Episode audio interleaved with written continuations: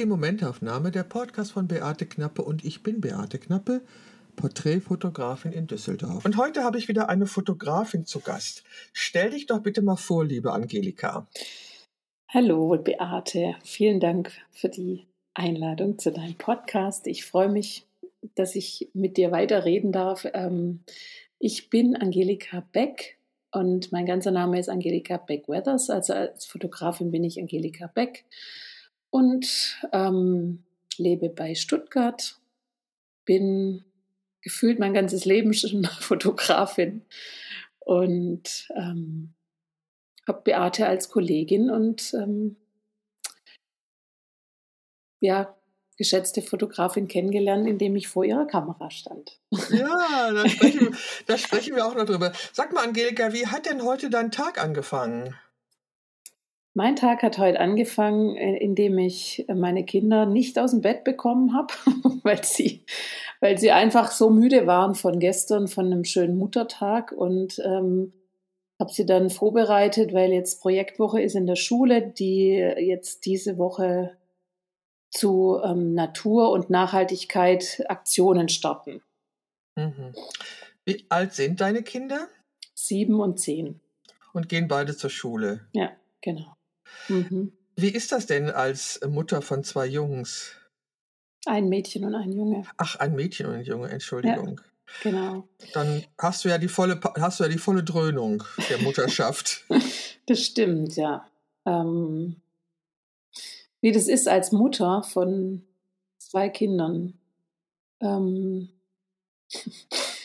es ist auf jeden Fall eine Lebensaufgabe, die ähm, mich vor ganz viele Fragen und auch Herausforderungen immer stellt. Es ist eine, eine sehr schöne Aufgabe äh, und gleichzeitig in die Welt Kinder zu bringen äh, mit den Werten und Ansprüchen, die ich gerne weitergeben möchte, finde ich es wirklich schwierig. Denkst du, dass die Kinder, die heute geboren, ein besseres äh, Leben haben, als wir es hatten, ihre Eltern?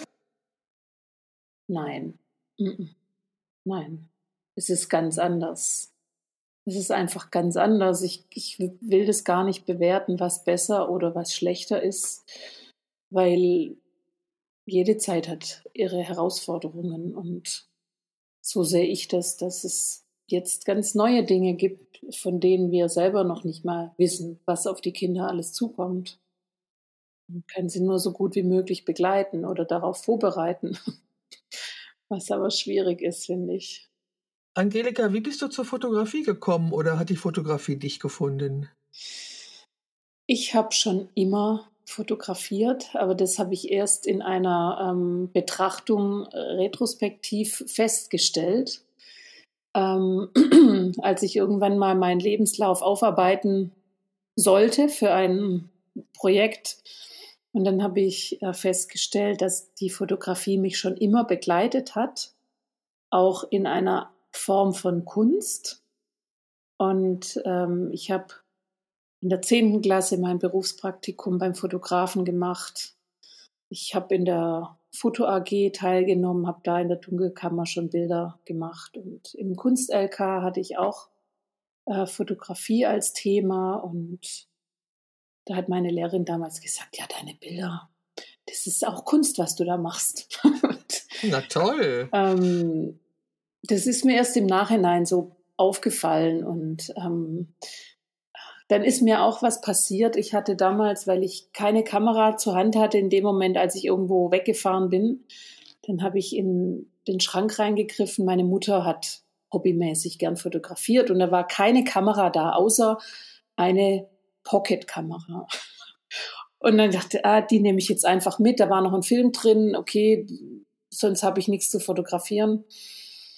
Und habe die dann ähm, zu einem Klassenausflug mitgenommen und als ich die zum Entwickeln gegeben habe, Filme, die habe ich vorher noch nie gesehen, so kleine, also Pocket-Kameras, so ganz schmale Negative. Da war dann tatsächlich ein Bild von mir drauf, das letzte, was noch erkennbar war, als ich selber sieben Jahre alt war. Und habe aber die Kamera benutzt mit dem Film, als ich ungefähr 16 war. Und davon konnte man nichts mehr erkennen, nur das eine Bild, als ich da mit irgendjemand äh, auf dem Volksfest im Riesenrad saß, dachte ich mir, wow, da ist die Kamera das letzte Mal benutzt worden, als ich selber so klein war.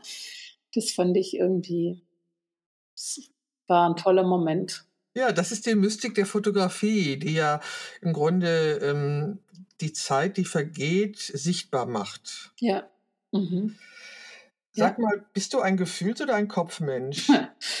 ähm, ich würde mich als äh, Gefühlsmensch bezeichnen und äh, merke nur, dass ich manchmal über meinen Kopf stolper, der mir dann im Weg steht, aber so ähm, ich empfinde mich als sehr ähm, im, im, Gefühl und im Fühlen, ja.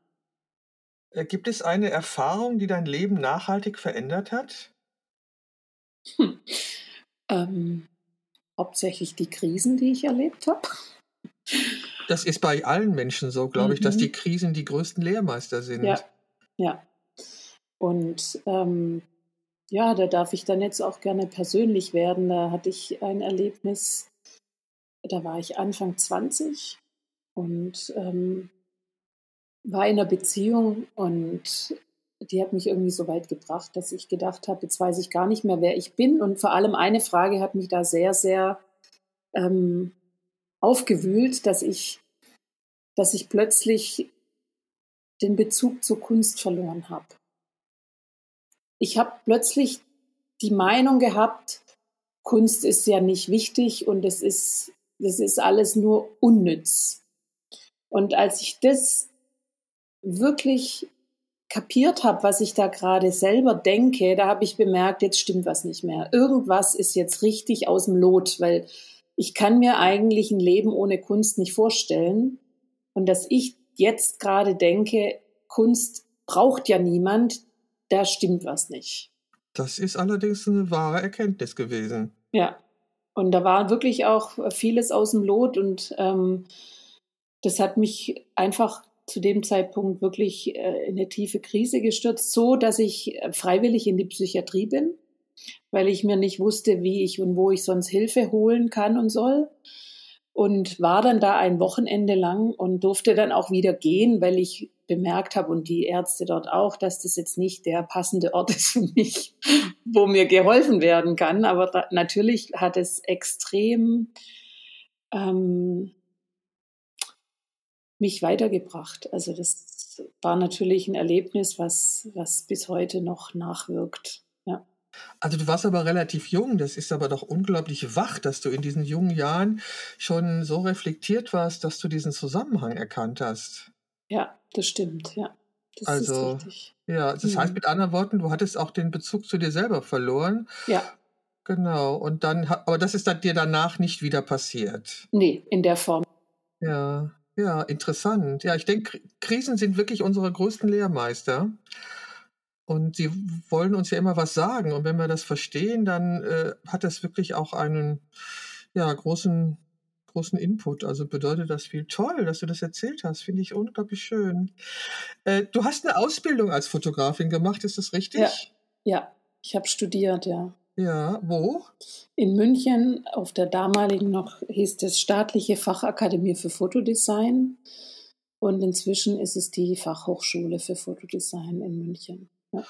Und was waren da, äh, erzähl doch mal ein bisschen über den Lehrinhalt. Wie sind die damals da rangegangen? Also was heißt denn damals? Wann hast du denn studiert? Es war 1996 bis 1999. Ah, ja. Es waren drei ah, ja. Jahre. Inzwischen sind es auch vier Jahre und man hat einen Bachelor danach. Mhm. Und es war aber ein veraltetes Lehrsystem. Und ähm, davor hieß es noch Bayerische Staatslehranstalt mhm. und dann eben bei uns äh, staatliche Fachakademie mit einem staatlichen Abschluss und der Inhalt war, das war ganz streng aufgeteilt in, in die Bereiche der Fotografie und auch Technik. Also wir hatten halt Fototechnik. analog damals noch. Ja, ne? ja, alles analog. Das erste Jahr war komplett nur alles schwarz-weiß, alles selber entwickelt, alles, ähm, wirklich jeden Film und alles nur selber gemacht im Labor. Und äh, erst im zweiten Jahr durfte es dann auch mal Farbe sein, auch dann Farbe selber entwickelt im Labor. Und wir hatten wirklich unterschiedliche Bereiche der Fotografie. Also das war klar Porträt, Reportage, Werbung, Mode, Architektur. Ähm, was war es noch? Sechs waren es auf jeden Fall. Ach, äh, irgendwie kreativ, also wo man, wo man auch einfach kreativ was, was schaffen konnte, fällt mir gerade der Name nicht mehr ein. Dann fing es schon ein bisschen an mit digitaler Bildbearbeitung, also damals ja wirklich ganz in den Anfängen. Grafik hatten wir noch und Typografie äh, vielleicht? Nee, das nicht. Das okay. nicht. Wir hatten noch Kunstgeschichte. Kunstgeschichte. Ah, ja. Also das hört sich aber doch nach einer sehr qualifizierten Ausbildung an. Ja, war es auch, ja. Und wie erinnerst du dich an die Erfahrung, im Labor zu stehen? Das war toll. Ich fand es richtig, richtig toll. Wir hatten ja dann natürlich einen großen Dunkelraum, wo jeder seinen Platz hatte. Und es war immer wieder wie äh, ein, ein Erlebnis, was da eigentlich am Ende dabei rauskommt. Und es war meistens still, außer wir haben Musik angemacht. Und ähm, ja, dann im Labor sich auch zurechtzufinden mit den vielen anderen Studenten. Und ähm, klar, das Auge gewöhnt sich ja mit der Zeit dran, aber da zu, zu experimentieren, was man auch alles noch erschaffen kann mit den Bildern, das war wirklich toll. Und ich habe geliebt diese grobkörnigen Filme. Mhm. Das war mein, das war mein größtes Glück. Ja. Okay, okay. Habt ihr auch Fotogramme gemacht? Ja, aber nur ganz wenig. Also solche Sachen waren wirklich nur Teilaspekte. Mhm. Ähm, hältst du diese Erfahrung, die du da im Studium und mit der analogen Fotografie gemacht hast, heute noch für, also für wichtig, wollte ich sagen? Hältst du diese Erfahrung, die du im Fotolabor gemacht hast mit der analogen Fotografie, noch für wichtig für das, was du heute tust? Also ich kann nur sagen, es hat mich sehr ähm, es hat mich einfach extrem geprägt und ich bin ganz der Meinung, dass ich natürlich dadurch die Art des Sehens und die Art Bilder Bilder zu betrachten einfach ganz anders gelernt habe. Also dass ich dadurch wirklich eine ganz andere Tiefe der Fotografie ähm, erlebt habe und, und dadurch einfach auch einen, einen tiefen Bezug zu, zur Fotografie entwickelt habe. Mhm. Würdest du jungen Menschen, die anfangen wollen, fotografieren zu lernen, empfehlen, mit analoger Fotografie anzufangen? Hm. Ich weiß nicht, ob ich das empfehlen würde, weil dazu muss ich ehrlich sagen, beschäftige ich mich zu wenig mit dem, was es digital gibt, weil ich äh, weiß, dass es da auch sehr, sehr viele Möglichkeiten gibt, tief einzutauchen. Ähm, mir aber so generell die Computerarbeit jetzt nicht so wahnsinnig liegt und auch nicht so viel Spaß macht. Ähm, ich kann nur sagen, wenn, wenn da jemand ähm, wirklich ein tiefes Verständnis dafür bekommen möchte, dann glaube ich auf jeden Fall, dass es hilfreich ist, ja. Aber du fotografierst heute digital. Ja. Ja. Was, was umfasst denn dein Dienstleistungsangebot als Fotografin alles? Porträt. Porträt. Ausschließlich Porträts. Ja. ja.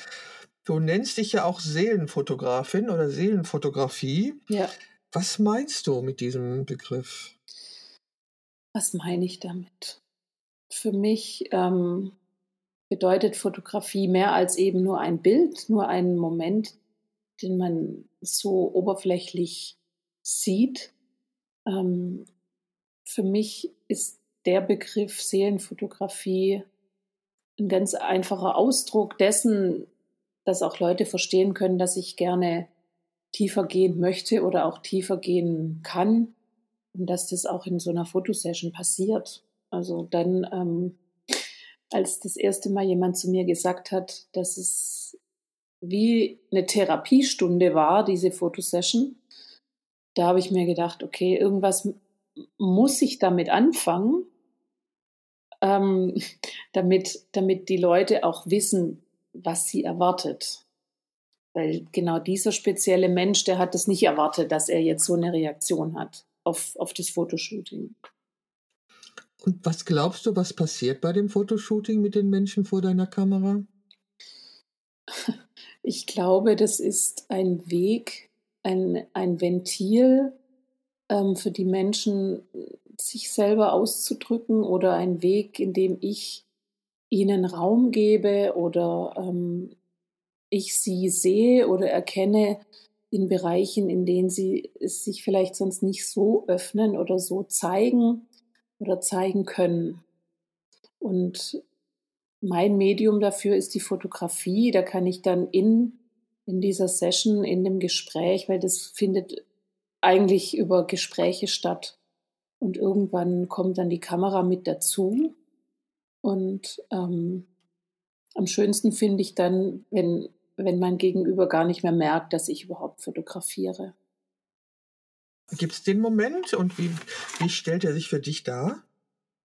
Ja, den Moment gibt es, ja, dass, dass ich merke, dass sich jetzt ähm, der Mensch überhaupt nicht mehr äh, ablenken lässt oder irritieren lässt von dem, dass ich jetzt auch noch ein Foto mache.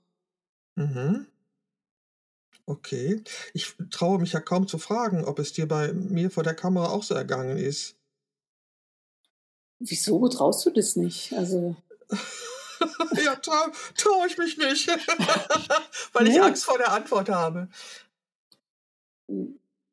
ich weiß ja nicht, was deine, was deine, deine Intention ist, zu arbeiten. Deswegen. Ähm, Na, ich wollte eigentlich wissen, habe ich dir den Raum auch gegeben? Ich habe die Kamera wahrgenommen bei dir. Es gab den Raum, den du für mich erschaffen hast und ich habe mich in dem Raum wohlgefühlt. Und du machst es so, wie du es machst und ich habe das anders empfunden, als so, wie ich es mache. Deswegen. Ähm, hm. ähm, das ist auch gut so, dass wir alle unterschiedliche ja, Ansätze klar. haben. Ja, das ja. sehe ich auch so. Und was, mir, was ich unheimlich spannend fand, ich, ich bin ja auf dich aufmerksam geworden über Homodea. Da hast du immer wieder deine Bilder gezeigt und mich hat es sehr angesprochen, auch dass du immer wieder Projekte hast. Und mich hat einfach das total angesprochen und auch die Bilder fand ich wunderschön. Und als ich dann wusste, ich werde in der Nähe sein, ähm, habe ich mich gerne dann bei dir gemeldet. Und dann hast du gefragt, interessiert dich eigentlich, wie ich arbeite oder willst du Bilder von dir haben? Ja. ja. Und die Frage für mich war so überraschend, weil ich mir gedacht habe, es ist mir, es ist, ich, ich finde es natürlich ganz interessant zu sehen, wie Kolleginnen arbeiten, aber das steht für mich gar nicht im Vordergrund, weil ich gerne mich total darauf einlassen möchte und nicht als Kollegin da sitzen will was natürlich nicht immer möglich ist, weil es ja einfach auch ein Teil von mir ist. Also die Fotografie ist ja einfach auch ein Teil von meinem Leben. Deswegen, wenn ich sehe, wie du fotografierst, dann sehe ich das ja anders wie jemand, der mit Fotografie nichts zu tun hat. Genau. Das ist schon klar. Deswegen ähm, auch mit deinem Feedback habe ich dann festgestellt, dass es dann doch nicht immer so einfach ist, ganz komplett frei zu sein von dem Beruf einfach. Nee, aber ich meine, ich habe das selten bemerkt. Du hast, warst nicht als Fotografin von meiner Kamera, sondern wirklich als Frau. Aber mhm. es ist, ist, natürlich ein Unterschied. Das ist wahr so. Und, ähm, das ist aber schön zu hören. Weil so wollte ich auch gerne sein. Also, ja. Sag mal, ich habe ja. auf deiner Homepage was gesehen von einem Ausstellungsprojekt Innere Idioten. Mhm. Ja. Erzähl, erzähl mal was davon. Das ist ein Projekt, ähm, was initiiert wurde von einer Künstlerin, eine Freundin von mir, die das schon ganz lange macht und irgendwann gesagt hat, ich will dich da mit reinnehmen. Und daraus ist dann eine Künstlergruppe entstanden. Und wir haben dann festgestellt in der Arbeit, dass es das, was sie eigentlich damit ähm, bezwecken möchte oder ausdrücken möchte, ist auch das, was, was mich so fasziniert an der Fotografie, nämlich Momente, die man selber nicht sieht an sich.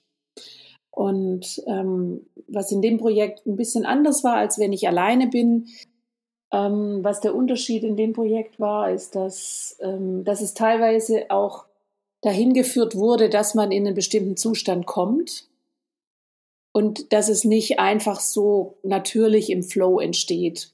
Weil da waren dann auch ähm, Menschen dabei, die äh, teilweise Schauspieler sind oder auf der Bühne stehen und das dann auch ein bisschen ähm, lenken konnten. wir haben uns aber da ähm, dann in der Gruppe befunden, wo wir, wo unsere Rollen ganz verschwommen sind. Und somit war es dann wieder sehr, sehr authentisch, weil dann einfach Gefühle hochgekommen sind, von denen wir vorher nicht wussten, ob die jetzt in dem Moment kommen oder nicht. Also wir haben auch die Kameras immer abgewechselt. Es hat mal der eine, mal der andere fotografiert. Und, ähm, und wir haben eben vor der Kamera dann auch unterschiedliche Rollen oder Emotionen ausgelebt. Ja. Und wenn wir jetzt die Bilder zeigen oder anschauen, wissen wir nicht immer, wer die Bilder gemacht hat. Und das ist richtig spannend. Also das ist auch dann unsere Intention gewesen, dass wir das als Kollektiv erstellt haben, weil es wirklich so ein, ein Flow war von Arbeiten, in dem wir alle gleichmäßig mitgewirkt haben, aber mit unterschiedlichen Funktionen. Und immer hatte eine halt, einer halt die Kamera und ähm, manchmal auch zwei. Und so, so ist dieses Projekt mm, einfach gewachsen, ja. Gibt es irgendwie eine Homepage, wo man die Arbeiten sehen kann? Ja, gibt es. Wenn du mir den Link ja. teilst, dann stelle ich den unter, äh, wenn du mir den Link schreibst, dann stelle ich ja. den unter den Podcast zur Information. Ja. Weil das wäre sicherlich interessant zu wissen. Ja.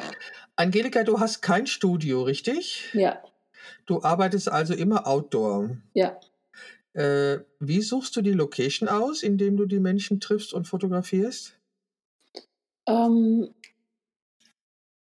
meistens gehe ich, gehe ich dahin, wo die Menschen sind. Oder natürlich kann auch mal sein, dass wir was ausmachen, wo wir uns treffen und dann weiß ich, dann weiß niemand von uns, wo wir eigentlich sind und was da uns erwartet. Das ist äh, immer so eine Herausforderung und auch so ein bisschen ein Nervenkitzel für mich.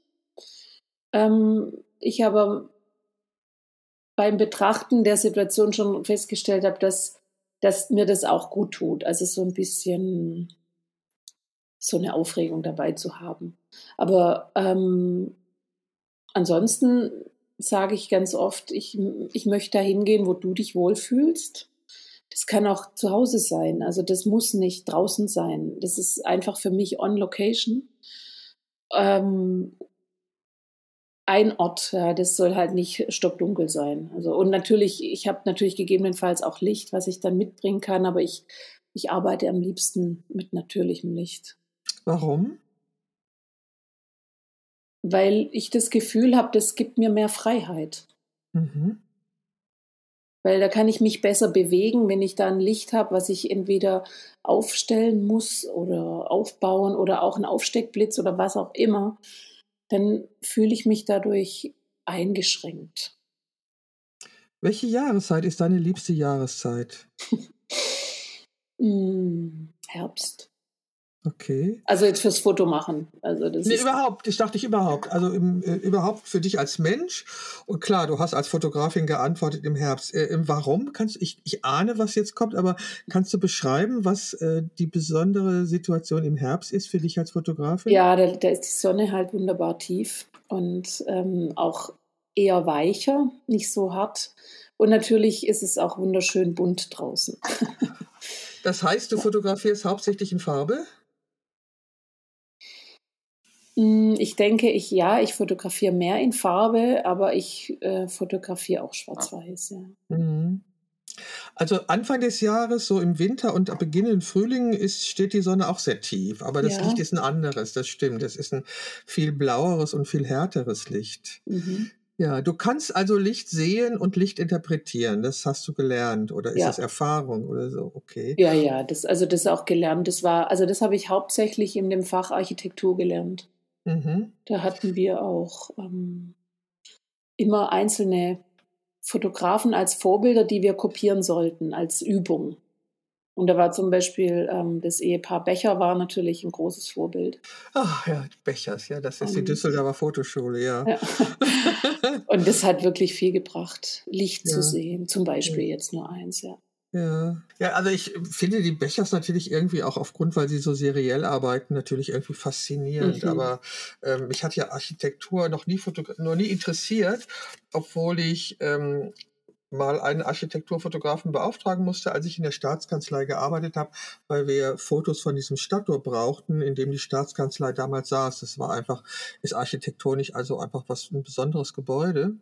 Und mich haben diese Fotos schon fasziniert, die dieser Architekturfotograf gemacht hat. Mhm. Aber war nie meine, war nie meine Prämisse, das zu tun. Mhm. Sag mal, hast du vor etwas wirklich Angst? Also da ändert sich gerade einiges, weil ich hm, mache ja im Moment eine Life-Coaching-Ausbildung, wo man auch sich selber sehr ähm, tief anschauen darf. Und ich war bisher der Meinung, ich habe keine Angst. Also ich bin einfach ein, ein Mensch, der, der wenig Angst hat. Ähm, habe dann aber im Laufe der Ausbildung festgestellt, dass es natürlich nicht so ist, sondern das hat sich eher verschoben, mein Angstfenster, dass ich so in Alltagssituationen wenig Angst habe. Ich habe Angst vor ähm, Zurückweisung, vor Ablehnung. Und im Ende dann ist es immer die Urangst, eben nicht geliebt zu sein. Ja klar, das geht uns ja allen so. Also ja. ich glaube, dass das eint uns alle, ne? Das ja. ist diese, diese Angst. Sag mal, wie bist du auf die Idee gekommen, noch diese Ausbildung zu machen? Weil ich ähm, immer wieder in Situationen gekommen bin, wo es eben viel mehr als nur um Fotografie ging und sich Menschen oder ich mich auch Menschen verbunden gefühlt habe oder sich vor allem auch Menschen mir verbunden gefühlt haben und und da mir immer wieder gesagt haben, was das was das jetzt gemacht hat und wie sie sich gefühlt haben und teilweise auch gar nicht mehr loslassen wollten von mir.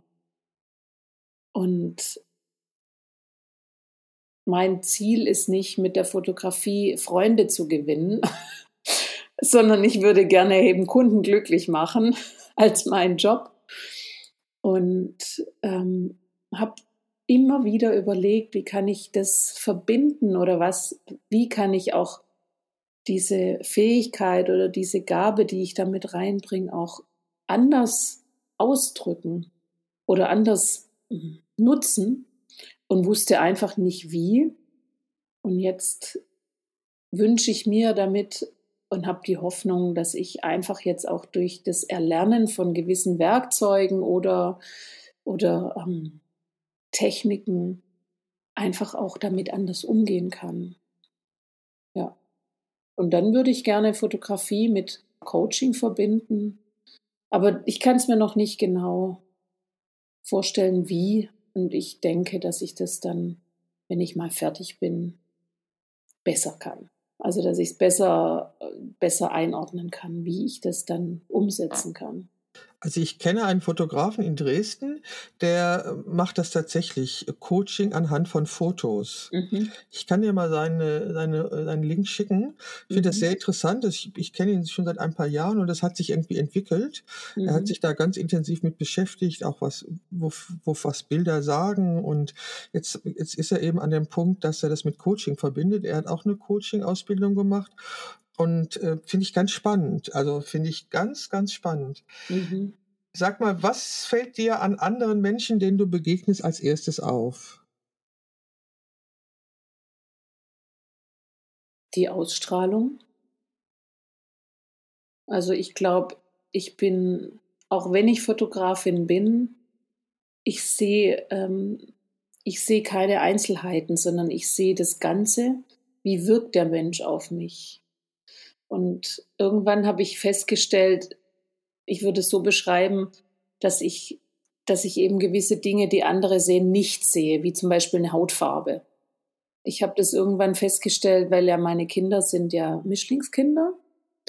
Der Papa ist dunkelhäutig und ähm, mit dieser Erfahrung habe ich irgendwann festgestellt, dadurch, das macht für mich einfach gar keinen Unterschied, sehe ich einfach gewisse Dinge nicht. Also sehe ich andere Sachen. Das heißt, ich sehe keine Ahnung, Aura oder die, die Ausstrahlung oder so des Menschen und, und so Fakten, wie manche beschreiben oder auch irgendwie äh, bewerten, gibt's für mich im ersten Moment einfach nicht. Das habe ich erst später erlernt. So kommt's mir jetzt vor, weil irgendwann hat zum Beispiel jemand zu mir gesagt, ja, du musst schon darauf einstellen, deine Kinder, das, die werden schon irgendwann auch mal Probleme mit Rassismus kriegen. Und ich habe nur gedacht, hä, wieso? Ich sage, ja, die sind noch dunkel. Ach so, ja. Und da ist mir das erst so gedämmert, dass das ja auch eine Rolle spielt. Und ich dann festgestellt habe, ich kann das meinen Kindern überhaupt nicht vermitteln, weil ich da einfach gar keinen Bezug zu habe. Ja, verstehe. Haben dann deine Kinder schon Erfahrung mit Rassismus gemacht? Das Interessante war, das bisschen, was sie hätten mitbekommen können, haben sie nicht wahrgenommen. Das fand ich super spannend, weil ich mir gedacht habe, das liegt vielleicht auch daran, weil das von mir halt null im Fokus ist. Ich, ich, ich lebe das gar nicht. Und ähm, einmal gab es so eine Situation im Kindergarten, da hat irgendein Kind was gesagt und da waren die wirklich in Aufruhr und gesagt, oh, das geht gar nicht und oh, und, und dann habe ich irgendwann mal mein Kind gefragt und gesagt, wie, wie ist das eigentlich für dich? Ja, nix, gar nichts, alles okay. Und habe mir gedacht, toll, es ist ja auch was Schönes. Es ist ähm, sehr unbedarft, wie ich da auch rangehe. Und gleichzeitig kann ich aber dann vielleicht manche Gefahren auch nicht einschätzen. So. Ja. also gerade in der heutigen Zeit wird ja genau viel, wir, wir, reflektieren das ja groß, sehr intensiv und wir sind ja alle, also ich ja natürlich auch, wir sind alle rassistisch sozialisiert. das, ja, sind wir halt, das war in dieser Gesellschaft so und wir haben heute die Aufgabe, das eben zu reflektieren und eben antirassistisch zu sein. Mhm. Und ähm, ich könnte mir natürlich auch vorstellen, dass auf deine Kinder noch Probleme zukommen würden oder werden, weil diese Gesellschaft äh, einfach die ist, in der wir leben. Und äh, da entwickeln sich solche Tendenzen und solche Tendenzen. Ja, und klar. Äh, ich, also ich bin ja ein absoluter Serienfan und ich gucke natürlich gerne auch amerikanische Serien. Und mhm, da mhm. erlebe ich in der letzten Zeit immer wieder, dass, äh, wenn es wirklich um schwarze Menschen, also um Native Americans, nein, nicht Native, das sind keine, ähm, wie heißen die, Afroamerikaner geht, genau, mhm. dass die ihre Kinder explizit darauf vorbereiten, was sie zu tun haben, wenn sie mit der Polizei zu, zusammenkommen. Mhm. Also ja. das, fand, das fand ich total spannend. Also in, wie gesagt, in den neueren Serien setzt man sich ganz aktuell mit dieser Thematik auseinander und das ist für mich eine komplett andere Welt. Da geht's mhm. mir so mhm. wie dir. Also mhm. äh, das, da bin ich überhaupt nicht drauf vorbereitet und überhaupt nicht drauf eingestellt. Da würde ich ganz, da gehe ich ganz naiv mit um und mhm diese, äh, diese Serien erzählen da eben einiges. Also wenn Eltern ihre heranwachsenden Kindern wirklich einschärfen, wie sie sich zu verhalten haben, wenn sie mit der Polizei in Kontakt kommen. Und dabei seinen Selbstwert nicht zu verlieren, ist schon relativ schwierig. Nun mhm. ist Amerika ja auch ein Land, was noch sehr extrem mit Rassismus zu tun hat, aber mhm. Wir wären naiv, wenn wir glauben würden, dass das nicht auch zum Teil zu uns rüberschwappen würde. Andere Dinge sind eben auch zu uns rübergeschwappt. Mhm. Und ähm, naja, da hast du noch einige Herausforderungen vor dir, vermute mhm. ich. Ja, also das ist klar, die sind jetzt noch relativ jung und da ist natürlich auch das Aussehen immer auch ein, hier bei uns ist es immer ein Bonus, weil alle finden, dass die Kinder so toll aussehen und mhm. so und ja, Mischlingskinder sehen immer so, das darf man ja auch nicht sagen, aber Mischlingskinder sagt man ja auch nicht, aber ich sag's halt trotzdem so. ähm, dass dass das im, im kleinen Alter immer noch so, also da, da wird auch ganz viele Grenzen überschritten, weil die, ja, die Haare ständig anfassen. Ja, das ist Rassismus. Das ist Rassismus ja, pur, ja. ja. das, ist, das ist wirklich schwierig, wirklich schwierig. Das, das geht ganz, ganz viel ums Aussehen. Und als meine Tochter vier war, hat sie mal zu mir gesagt, ich will nicht, dass alle sagen, meine Haare sind schön. Ja, klar. Es ist übergriffig. Es ist eine Grenzüberschreitung, ja. Ja, wir haben gestern, ich war gestern mit meiner Tochter in einem Garten. Meine Tochter hat so einen Garten am Rhein und da waren wir gestern Nachmittag und da hatten wir auch dieses Thema und auch das Thema, dass die Kinder Nein sagen dürfen und dass das gefälligst zu akzeptieren ist von Erwachsenen mhm. und dass mhm. wir sie darin bestärken müssen, dass sie das Recht haben, Nein zu sagen. Mhm. Und ähm, also das mit den Haare anfassen, das ist ja wirklich übelst. Also da, äh, Mhm. da beneide ich dich nicht um deine, um deine Situation, was du da machen musst. Ja. Hm. Sag mal, wenn du schlechte Laune hast, möchtest du lieber alleine sein oder brauchst du jemanden, der dich aufmuntert? Hm. Ich glaube, ich möchte lieber alleine sein. Ja. Hast du fotografische Vorbilder?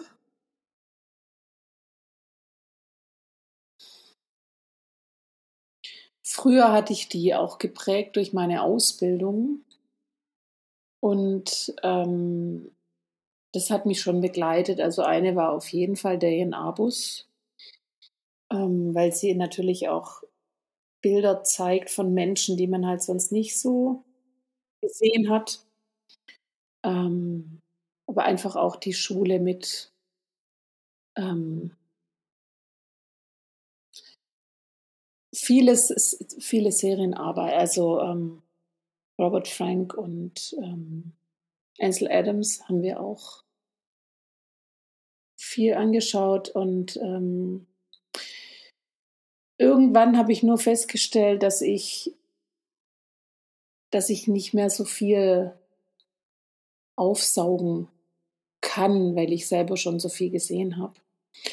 Und dann wollte ich auch mich gar nicht mehr so sehr orientieren. Da war es für mich wichtiger, in mich zu hören, was, was mir wichtig ist. Und da gab es irgendwann einen Punkt, ich habe ja viel mehr Bereiche abgedeckt irgendwann mal. In der Fotografie meinst du, als Ja. Dienstleister? Ja, Mhm. ja. Und irgendwann habe ich nur bemerkt, ich, ich kann das nicht und ich will es auch nicht, weil da gibt es andere, die können das einfach besser als ich. Und ähm, da war es mir am wichtigsten, erst mal rauszufinden, was für mich eigentlich das Wichtigste ist. Und was ist das? Ja, da bin ich eben zur Serienfotografie gekommen, was ich vorher mich nie getraut hätte, das so zu sagen. Aber da hatte ich dann tatsächlich eine Kollegin ähm, von einer Freundin ähm, gesagt bekommen, Seelenporträts von Katharina Kraus, die gesagt hat, guck mal, was die, äh, guck mal ihre Homepage an und das ist doch was, was machst du doch auch. Und ich habe dann auch Kontakt zu ihr aufgenommen und das war so eine Begegnung, das war, wann war das, vor vier Jahren ungefähr, ähm, wo ich dann mich auch mehr getraut habe, den Weg weiterzugehen. Hm. Was, was glaubst du, äh, was ist das, wenn wir den Mut haben, endlich zu dem zu stehen, was uns wichtig ist? Was braucht's, was braucht's dafür? Hm.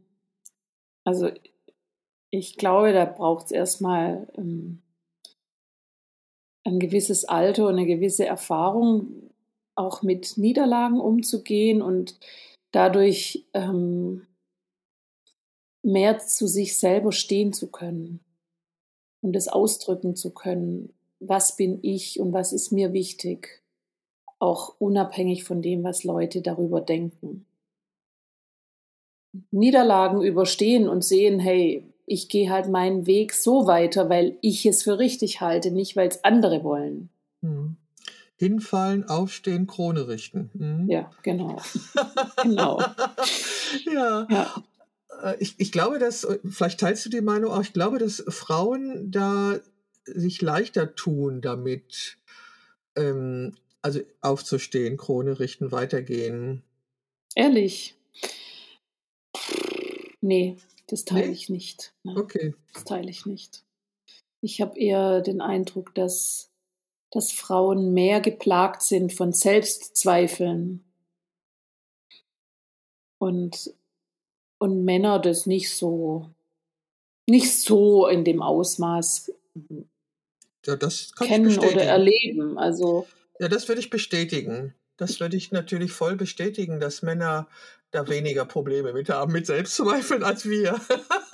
Ja, deswegen, deswegen meine ich auch, dass die vielleicht eher bei einer Niederlage, auch durch eigene Erfahrungen, die ich gemacht habe, also überhaupt nicht sehen, was da jetzt äh, der Anteil äh, desjenigen war, die, des, des männlichen Wesens. Sag ich, pff, ich mache halt einfach so weiter, ja. Bin jetzt, bin jetzt auf die, auf die Fresse gefallen, aber das war ja eh nicht meine Schuld so ungefähr, deswegen gehe ich unbeirrt weiter so. Also das ist eher meine Erfahrung. Ja, das stimmt. Das ist beneidenswert, diese Haltung. Ne? Und ja. wir, wir hinterfragen uns immer und fragen uns vor allen Dingen als erstes immer, was habe ich falsch gemacht? Und wir gehen immer davon aus, dass wir etwas falsch gemacht haben, obwohl das ja überhaupt nicht äh, der Fall sein muss. Neulich hat mir, ähm, habe ich in einem Gespräch, hat einer erzählt, dass äh, er in einem Workshop war, auch bei einem Fotografen, und der hätte dann Bilder von Robert Mapplethorpe dahingelegt und äh, gleichwertige Arbeiten von einem total unbekannten Fotografen, aber die Arbeiten wären qualitativ, qualitativ wirklich identisch gewesen. Und er sagte, Robert Mapplethorpe hat es einfach besser verstanden, sich zu verkaufen. Das heißt, ob man bekannt oder unbekannt ist, ist keine Aussage über deine eigentliche und wirkliche Qualität. Und das ist ja in der heutigen Zeit, finde ich, sehr, sehr wichtig, diesen Satz. Also natürlich weiß ich, dass Likes bei Instagram keine, keine Bestätigung über die Qualität sind meiner Arbeiten. Das ist mir vollkommen klar. Also das äh, spielt für mich keine Rolle. Obwohl wir natürlich, ähm, also ich finde, dass ich auf diese Online-Möglichkeiten angewiesen sind. Wir beide hätten uns ja auch gar nicht kennengelernt, wenn es das Internet nicht gäbe. Kannst du dir ein Leben ohne Internet vorstellen?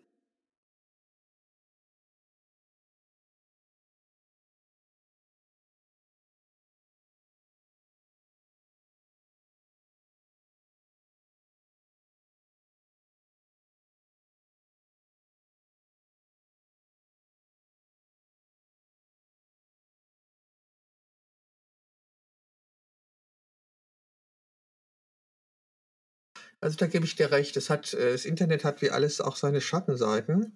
Und ich würde auch gerne mal einen ganzen Tag lang nicht aufs, Inter aufs Handy schauen, obwohl ich, ich bin Diabetikerin und ich trage so einen Chip und ich, ähm, äh, das Handy zeigt mir immer den Stand meiner, meiner Zucker, meines Zuckerwertes an. Das heißt, ich muss einfach drauf gucken. Wenn ich nicht drauf gucke, habe ich ein ungutes Gefühl. Aber ich versuche natürlich auch nicht immer, ähm, weiterzugehen oder so. Aber ähm, ich finde, das Internet ist schon die äh, großartigste Erfindung des, unser, in unserer Lebenszeit. Also es schafft ja nun Kontaktmöglichkeiten, die hat es, die hat es vorher nicht gegeben. Ja, das stimmt, Form. das stimmt, das stimmt, ja. Natürlich. Ich, ich sehe vielleicht manchmal eher die Schattenseiten und natürlich nutze ich auch die, die, die guten Seiten davon das ist natürlich jetzt auch gerade ein Thema mit jungen Kindern, wie, genau. wie bringt man denen bei, damit gesund umzugehen? Das ist auch gerade für mich ein Riesenthema. Auf was könntest du in deinem Leben überhaupt nicht mehr verzichten? Auf menschliche Kontakte, Zwischenmenschlichkeit, darauf könnte ich nicht verzichten. Wenn du drei Wünsche frei hättest, welche wären das?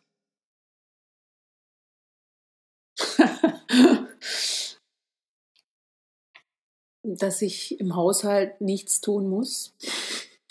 Eine selbstreinigende Küche, das wäre es doch, oder? Äh, Haus, nicht nur Küche, sondern Haus. ein selbstreinigendes Haus, ja, das ist ein Traum. das ist ich. etwas, was ähm, mich viel beschäftigt und auch nervt. Ähm, drei Wünsche.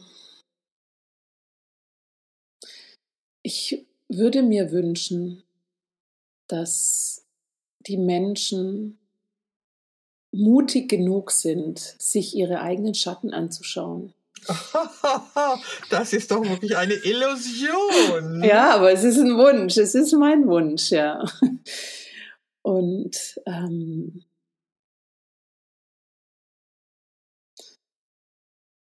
dann würde ich mir noch wünschen, dass,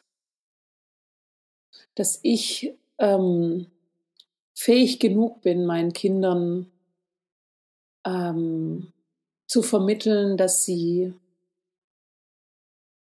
ein gutes Leben führen können und genauso richtig sind, wie sie sind.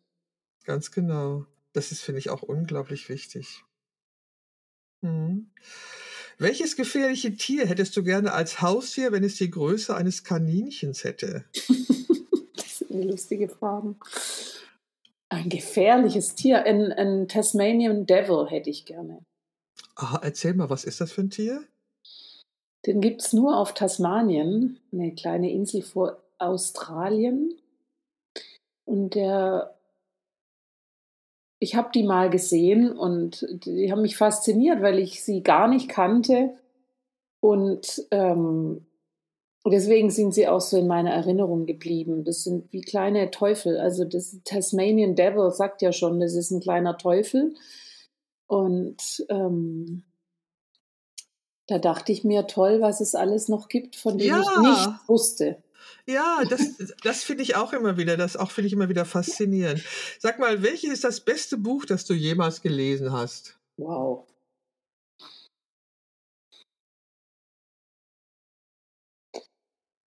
Beste Buch. Also mir fällt spontan eins ein, was mein Leben verändert hat. Das haben zwar viele Bücher gemacht, aber das hat mein Leben so, ähm, so verändert, dass es einfach jetzt in meinem Alltag drin ist. Und das ist ein, ein Roman, was ich sonst nie lese. Der heißt Drei Minuten mit der Wirklichkeit und da geht es um Tango-Tanzen. Ah. Und ähm, das hat mich dazu bewegt, dass ich mir zu dem Zeitpunkt in den Kopf gesetzt habe, ich muss unbedingt nach Buenos Aires und ich muss unbedingt dort, und zwar ausschließlich nur dort, Tango tanzen lernen, weil das an Stellen in dem Buch auch drin vorkommt, dass man das ja vergessen kann, irgendwie in Deutschland das anzufangen. Das muss schon, wenn, dann vor Ort sein. Und ich bin dann irgendwann wirklich dorthin gereist und habe dort Tango angefangen und ähm, weiß inzwischen, jetzt tanze ich ja auch zu Hause und habe auch hier Unterricht und Lehre und alles, dass das auch hier geht. Ähm, aber im Moment nimmt Tango einen großen Raum ein in meinem Leben. Deswegen habe ich irgendwann mal überlegt, wieso das eigentlich so gekommen ist. Und dann ist mir wieder das Buch eingefallen. Toll. Also erzähl doch mal was. Was gibt dir das Tango-Tanzen? Ich habe vor zwei Wochen wieder ein Erlebnis gehabt bei einem Tanz. In den Mai war das. Und da konnte ich das, was ich in der Ausbildung von Veit Lindau auch gehört habe, von außen betrachten, was mich jetzt so glücklich gemacht hat daran. Und es war der Moment, im Flow zu sein. Und in Verbindung zu sein mit einem Menschen und mit der Musik, wenn es eine Musik ist, die mir gut gefällt und idealerweise dem Tanzpartner auch noch gut gefällt und dann gemeinsam diese Musik spüren und es dann noch gemeinsam in einem Körper miteinander ausdrücken zu können, das ist, in dem Moment vergesse ich alles. Und das ist jetzt ein Beispiel für Flow-Zustand. Ähm, das macht das Tanzen für mich. Hast du den beim Fotografieren nicht? Doch, deswegen wollte ich das sagen, dass das eben auch Momente sind, die ich beim Fotografieren auch erreichen kann. Da ist, ähm, also das erreiche ich dann, wenn ich wirklich in kreativen Projekten bin. Und ähm, da vergesse ich auch alles drumherum. Da ist dann halt die Kamera das Werkzeug und die Technik, aber ich bin ja Gott sei Dank gut vertraut mit der Technik, dass ich nicht mehr viel überlegen muss. Ähm, das kommt da natürlich auch vor. Nur das ist jetzt vielleicht auch die Kombination von, ich habe jetzt erst ganz intensiv viel über Flow kennengelernt und, und schaue mir jetzt Flow-Momente an. Wann habe ich das? Und das habe ich jetzt eben vor kurzem im Tanzen äh, so, so erlebt. Ich hatte den letzten Flow-Moment, als ich dein Shooting bearbeitet habe und vor allen Dingen da die Bilder mit der schwarzen Spitze. Aha, okay. Da haben mich einige wirklich angefixt und ich habe gedacht, das ist ein Thema, da würde ich ganz gerne mal intensiver was mitmachen, mhm. weil äh, irgendwie bin ich gerade auf schwarze Spitze gestoßen als etwas, was mir die Tür zu noch etwas Unbekannten öffnet. Also ja? Da ja, da passiert irgendwas. Wow. Und deine Augen und die schwarze Spitze, das fand ich, ähm, das hat mich sehr angemacht, ja. Mhm. Und auch, okay, das war jetzt ja Flow. Also ich kenne auch Flow-Momente und du beschreibst sie auch und die sind doch toll, oder? Ja, das ist Lebenselixier. Ja, das, das ist Lebenselixier. Absolut, ja. Gibt es etwas, wovon du schon lange träumst, dich aber noch nicht getraut hast, es zu tun? Getraut. Ja. Hm.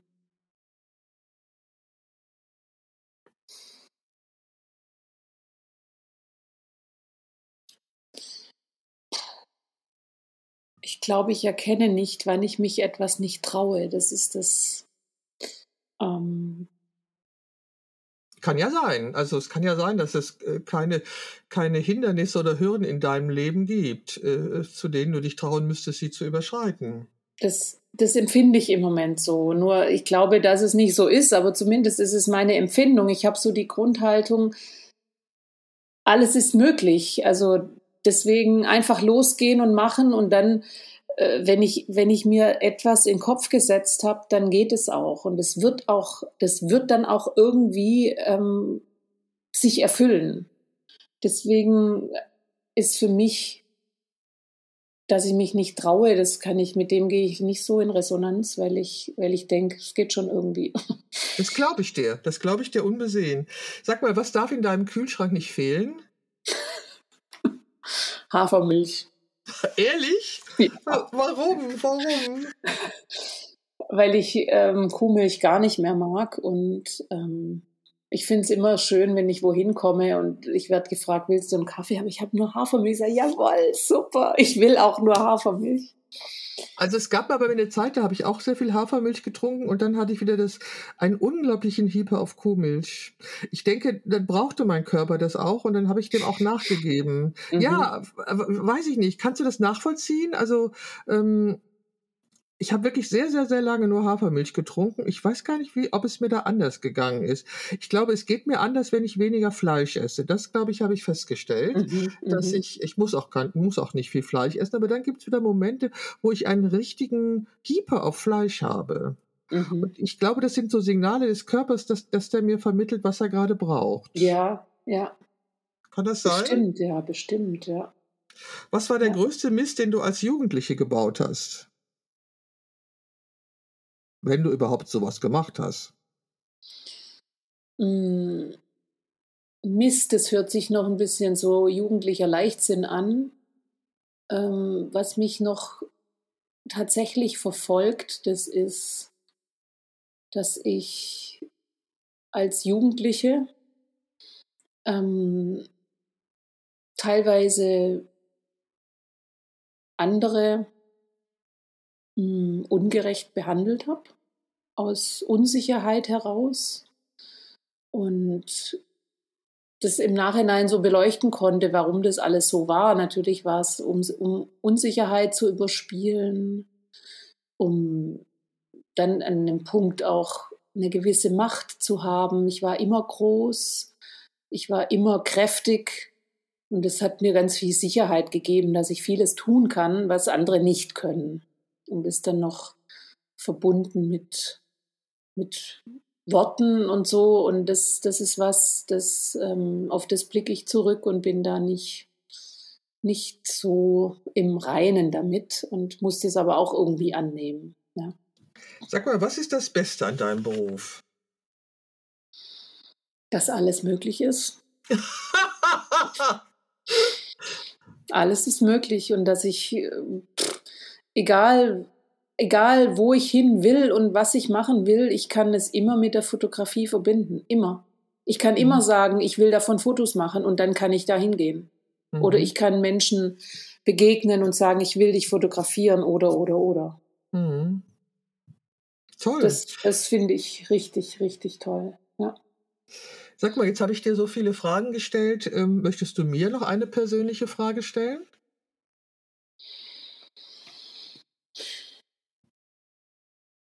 Ich würde gerne wissen, was Fotografie für dich ist. Mein Leben. Das mhm. ist mein, mein, Leben, das ist die, die Quelle der Energie. Ich habe neulich gesagt, dass Kreativität speist sich ja aus unserem Eros. Mhm. Und ähm, ja, das, das ist für mich Fotografie. Also in der Vergangenheit. Im Moment scheint sich gerade etwas zu ändern, aber das heißt nicht, dass die Fotografie verschwinden wird, sondern meine Fotografie wird sich gerade ändern, habe ich den Eindruck. Für mich ist zu fotografieren Lebensenergie, da schöpfe ich sehr viel draus.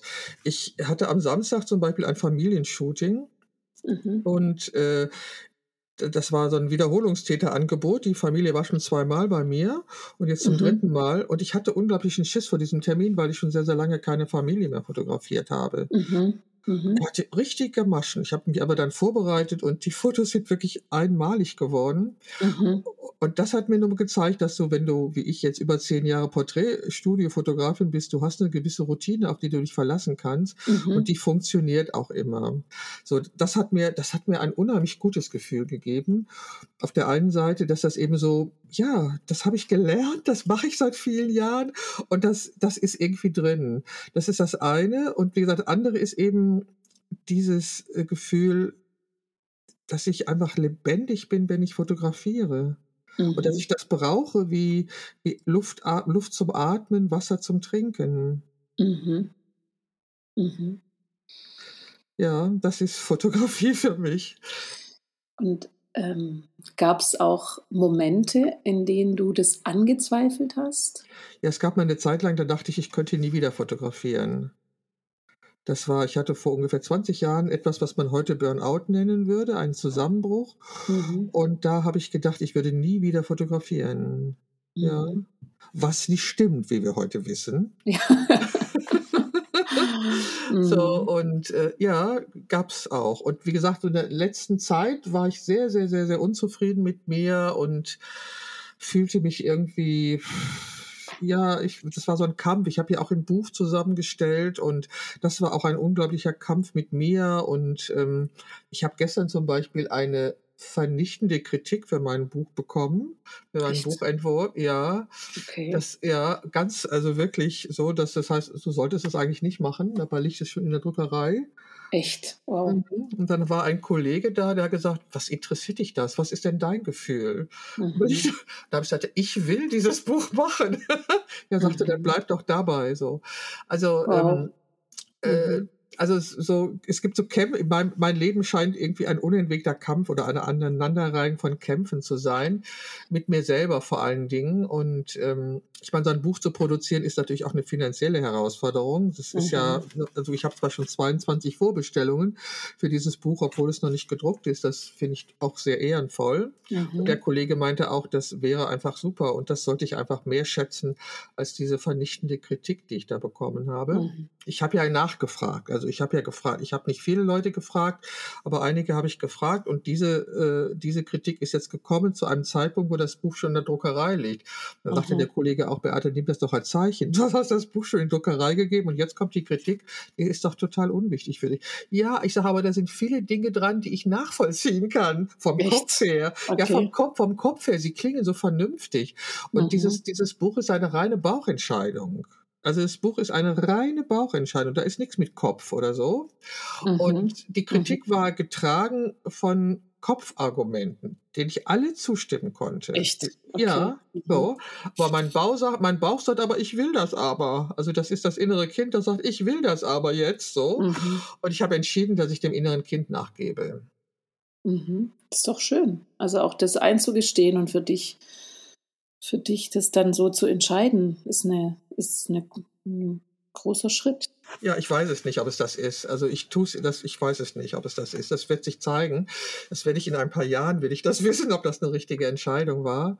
Aber so. Aber also ich bin, das nochmal so als Beispiel, wie eng mein Leben auch mit der Fotografie verknüpft ist. Ich kann mir das Leben ohne Fotografie gar nicht vorstellen. So, das mhm. ist was ich, was ich sehr bedauere, was ich sehr vermisse, ist der Austausch mit gleichaltrigen Fotografinnen. Die scheint es in meinem Umfeld nicht zu geben. Und das finde ich sehr schade. Aber diese Podcast-Gespräche und auch das Gespräch mit dir, das gibt mir sehr viel und das inspiriert mich und das gibt mir Anstöße.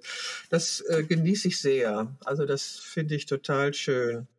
So, ja, ja, ich, da, da würde ich sehr gerne einfach äh, nochmal zu dir sagen, was, was mich so inspiriert an dir ist gerade, dass du in deinem Alter so sprühst vor Lebendigkeit und auch vor Leidenschaft zur Fotografie und zum Fotografieren.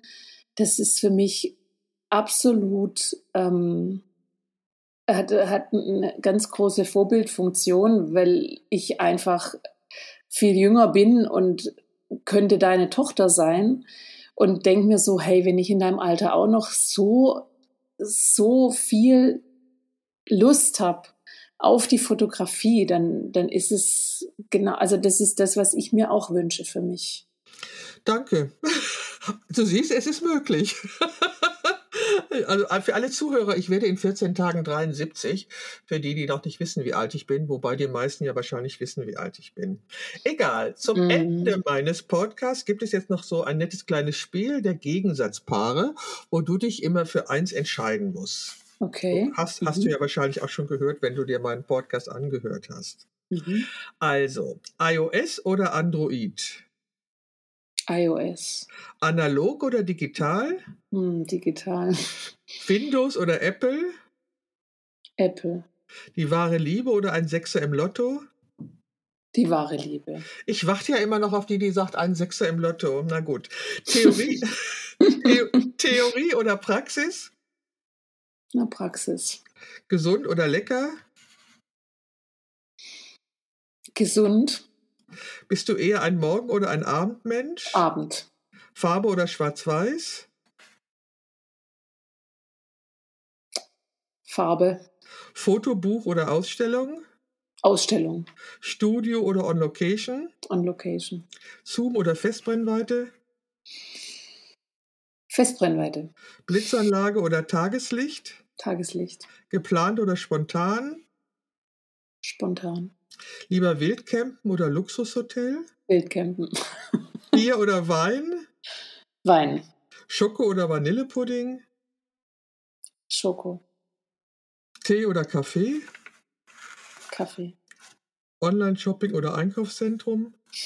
Online-Shopping. Süßes oder salziges Popcorn? Salziges. Endlich mal jemand. Ha! ja, ich habe in Amerika salziges Popcorn kennengelernt und seitdem mag ich kein Süßes mehr. Und hier wird immer überall nur süßes Popcorn gegessen. Mhm. Kochen oder bestellen? Kochen. Stadt oder Land? Land. Ketchup oder Mayo? Ketchup. Schokolade oder Chips? Schokolade. Waffel oder Pfannkuchen? Waffeln. Sprudel oder normales Wasser? Stilles Wasser. Glänzendes oder mattes Papier? Matt. Facebook oder Instagram? Facebook. Soziale Medien oder soziale Medien, Fluch oder Segen?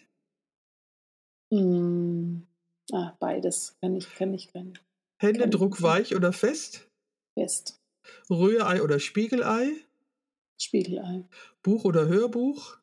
Buch. Kino oder Fernseher? Kino. Fernseher oder ein Buch lesen? Buch lesen. Komödie oder Drama? Drama. Film oder Serie? Film. Tattoo oder Piercing? Piercing. Klassik oder Techno? Klassik. Strandurlaub oder Städtetrip? Städtetrip. Viel Geld oder viel Freizeit? Viel Freizeit. Workout zu Hause oder Fitnessstudio? Zu Hause. Sonnenaufgang oder Sonnenuntergang? Untergang. Duschen oder baden? Duschen. Alles wissen oder alles haben? Mm, alles wissen. ah, okay. Das war ein wunderbares Gespräch. Oh, Und. Ich, ich, du hast gesagt, dass du aufgeregt warst. Ähm, ja. Hattest du denn irgendeinen Grund dafür, aufgeregt zu sein?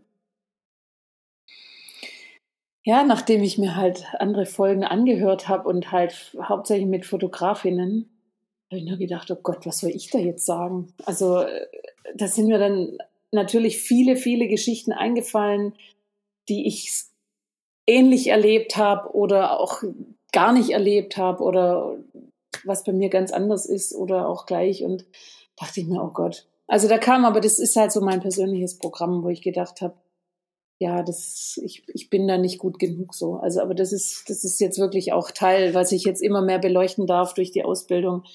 Aber habe dann nur gesagt, hey, mach dir nicht so einen Kopf, hey, natürlich, was ich, hast ja schon alles, alles auch schon durch und alles erlebt und gemacht und kannst das auch alles so. Also ich kann nur sagen, ich kann nur sagen, es war ein unglaublich interessantes Gespräch und du hast wieder Seiten äh, von der Fotografie und dein Tun beleuchtet, die bisher noch in keinem Gespräch vorgekommen sind. Und das äh, finde ich wunderbar und ich danke dir von Herzen für dieses großartige Gespräch und deine Offenheit und deine Bereitschaft. Und ich wünsche dir noch ganz, ganz viel Erfolg für zukünftige Projekte und auch für deine Kunst, an der du so unglaublich interessiert bist. Und ja, ich sag dir alles Gute, liebe Angelika. Vielen Dank, liebe Beate, für deine schönen Fragen, für den Austausch, für die Offenheit und für die Bereitschaft, auch einfach ähm, andere Kolleginnen ähm, anzuhören und für dein Interesse. Genau, danke dir. Danke.